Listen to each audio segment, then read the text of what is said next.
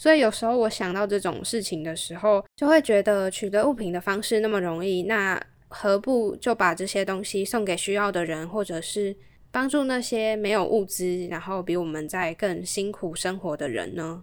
嗨，你好，欢迎收听精准美学。精准的生活即是一种美学。我是 Mini，陪你一起精准的生活。整理收纳、学习断舍离是我的热情所在。这个节目主要会分享断舍离接案工作者的自我提升，也会访问相关领域的前辈。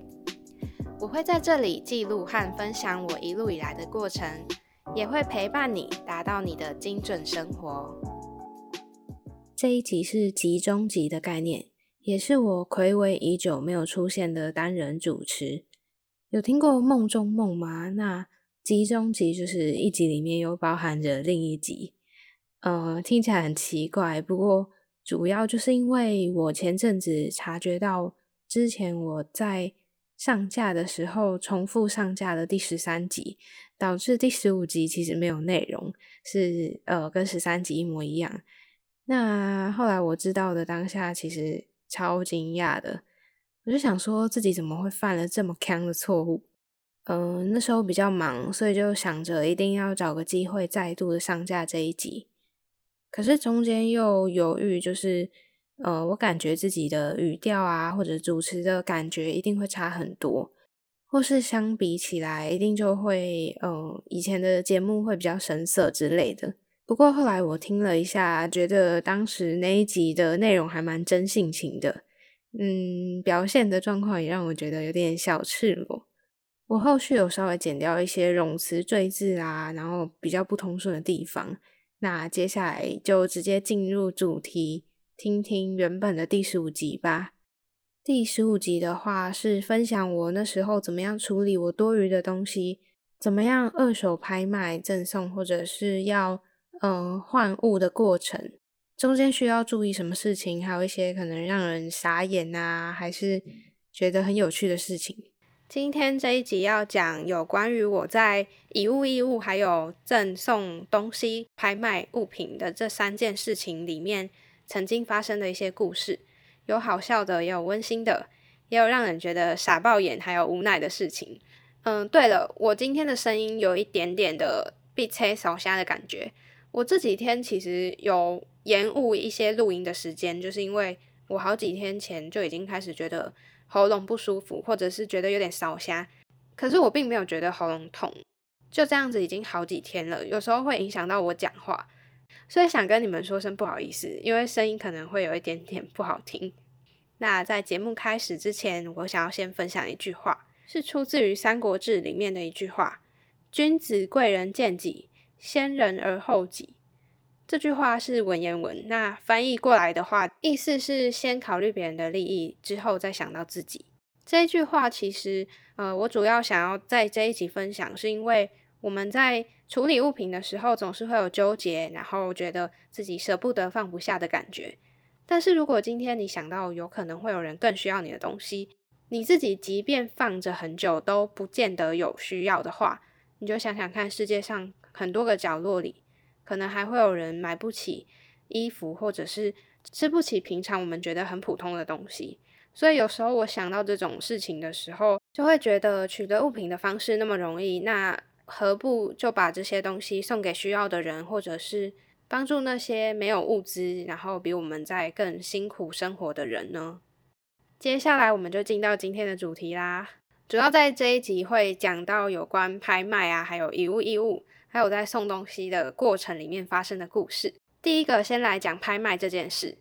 我一开始会在像是 PC Home 的个人卖场，还有虾皮旋转拍卖这几个卖场上放我的二手物品。我遇过最扯的一件事，就是对方先问我一个东西的尺寸，所以我从我的柜子里面，然后把它这样子叮叮当当的搬出来之后，他才跟我说他预算只有两百。但是我那个东西原本我已经标价很便宜了，大概嗯原价是五百多左右，我卖三百九。他在我量完东西之后才跟我说，哈，可是我预算只有两百诶，然后他也不想要取得我们各退一步中间的价格。我心里就想说，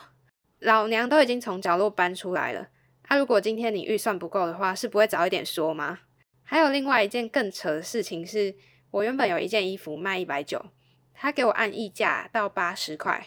然后我按下溢价的同意后，他又给我杀价到三十，我真的超想检举他，因为你不觉得他真的是纯粹只是在耍人吗？因为他后续完全都没有回，然后也没有买，我真的超想检举他的。还有一堆密我问我状况，然后我回说可议价。后来又毫无音讯的一大堆，我真的受不了。就是在虾皮拍卖自己的东西，有时候会觉得被耍吧。所以，如果今天你是已经想要卖东西的人，你就要有这些可能会玻璃心的心理准备。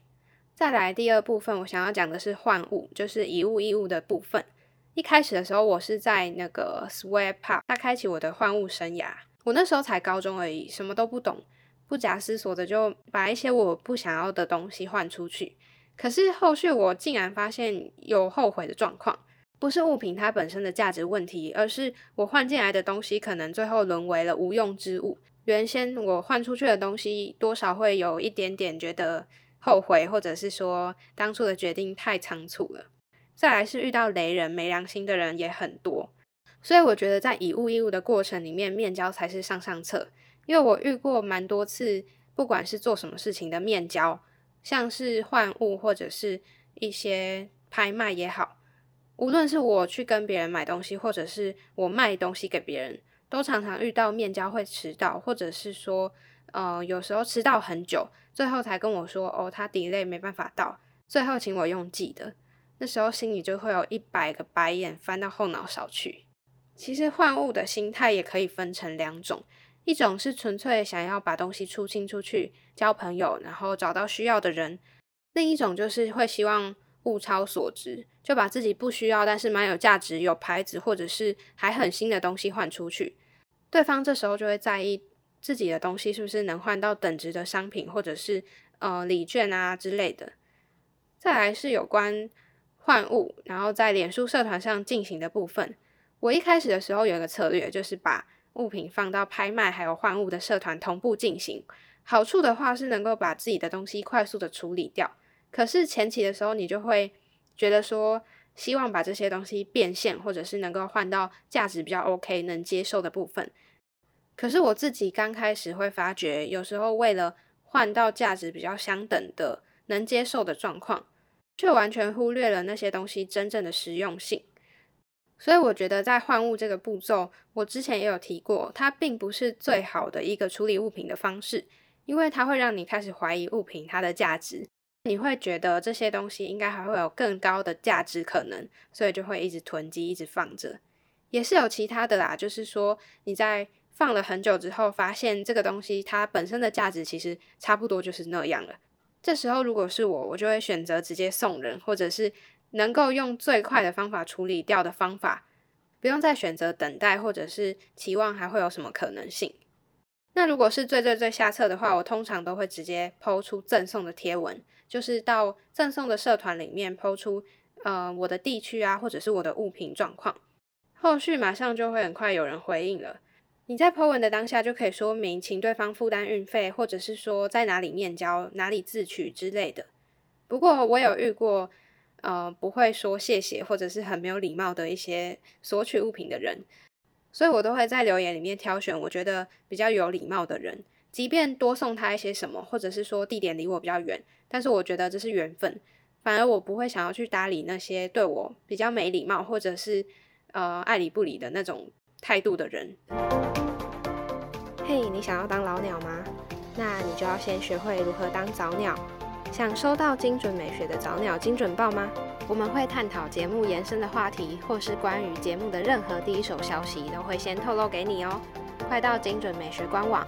m i n i m a l i c e 点 t w，或到节目的资讯栏中点选官网的网址，在网页下方点选索取早鸟精准报，第一批索取的人还可以获得整理懒人包哦。我现在等你五秒的音乐时间，快去点开来吧。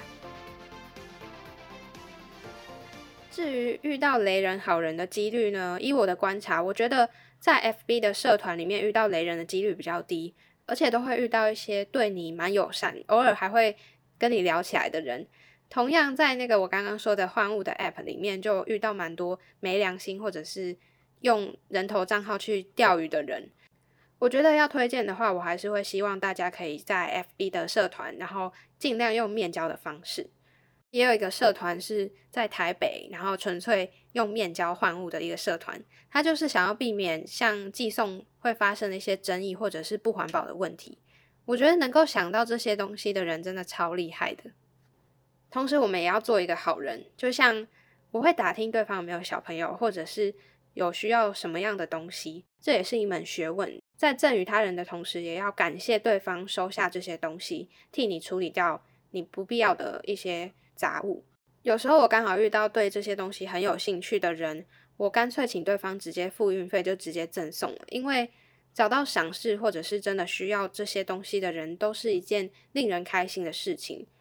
再来还要聊一个蛮有趣的事情，就是在换物的世界里面，常常会用虚拟的东西当成货币来代替运费，或者是平常的汇款啊，还有一些呃价值的交换。就像呃举例来说，就是一个全家的 App 商品，可以用手机做隔空的交易，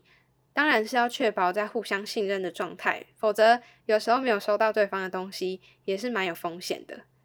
那其他人有的会用礼券去换物。其实也是在换物社团或者是交换的这个世界里面的一种变相的货币。还有另外一个想要分享的是，其实有时候那些看起来你根本觉得没有用的东西，相对的在别人眼里是他们真的需要的宝贝。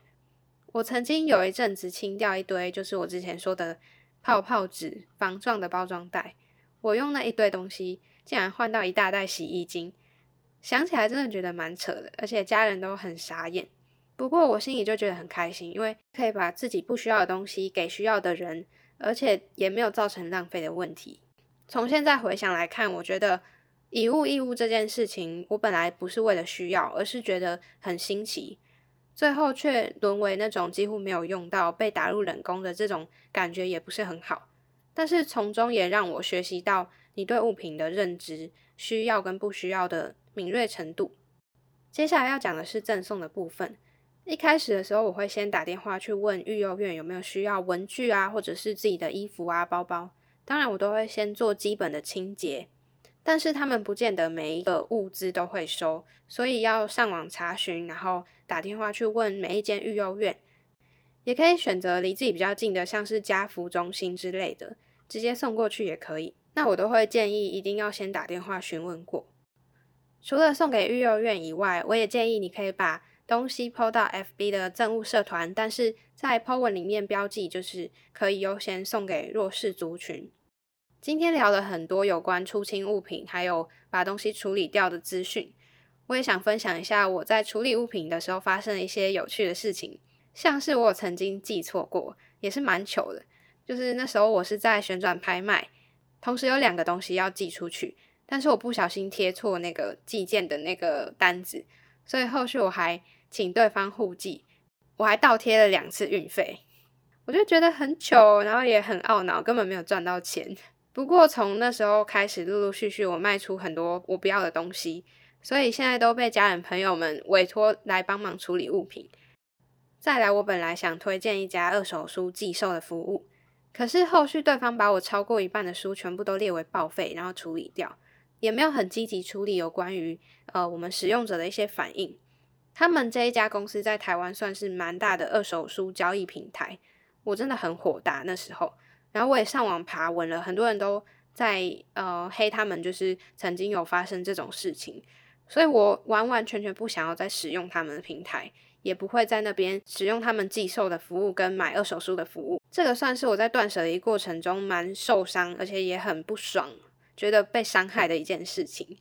我觉得做任何事情还是都多查一下任何评价，像是一些 Google 上的评价，或者是 PTT 啊一些乡民的留言，这些都有助于你不要再踩到雷。再来，我们在出清物品的时候，也可以醒思到物品不一定全部都要买全新的，把这个动作放在购买之前，而且在寻找新的物品中间也会发生很多趣事。我之后也可以慢慢在节目里面分享。最最最后，我想要讲的是有关拍卖东西的一些小诀窍。像是重要的东西，面交比较有保障，原因是因为曾经有一些物流的呃遗失问题，最后的报纸赔款其实很低，所以这些风险也要自己拿捏。再来是，如果要卖东西的话，可以留意哪一个平台的手续费比较便宜，然后麻烦那个买家去那个平台下单，这样子的话可以省掉一些手续费，同时也可以让他多一点折扣之类的，可以多方涉略。然后在这方面，我觉得每一个人可能都有每个人不同的一些小诀窍。今天分享的这些东西，也希望对你有所帮助。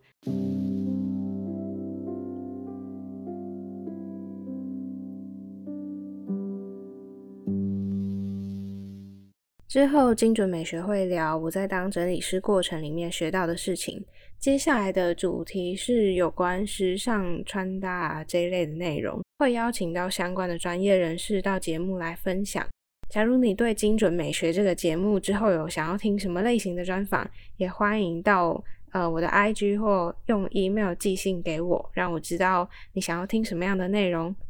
还有接下来有一个好消息要预告，就是节目在之后。即将要满一周年了，所以也会有一周年的特辑。最后，如果精准美学的内容有帮助到你的话，欢迎到各大平台帮我打新评分哦。那我们就下一集再见，拜拜。今天的节目到这里告一段落。这个频道主要会分享断舍离、自我提升的主题。目前在 Apple 和 Google Podcast、Spotify、First Story 和 s o n 都听得到。欢迎在你习惯的平台追踪我，还有留下评论。节目 IG 是 M I N I M A L I C E 点 T W，或是搜寻精准美学都可以。欢迎私信我你的想法，分享节目资讯。点 IG 首页的连接，开启你我的连接。美好生活从精准美学开始，追踪节目从订阅开始哦。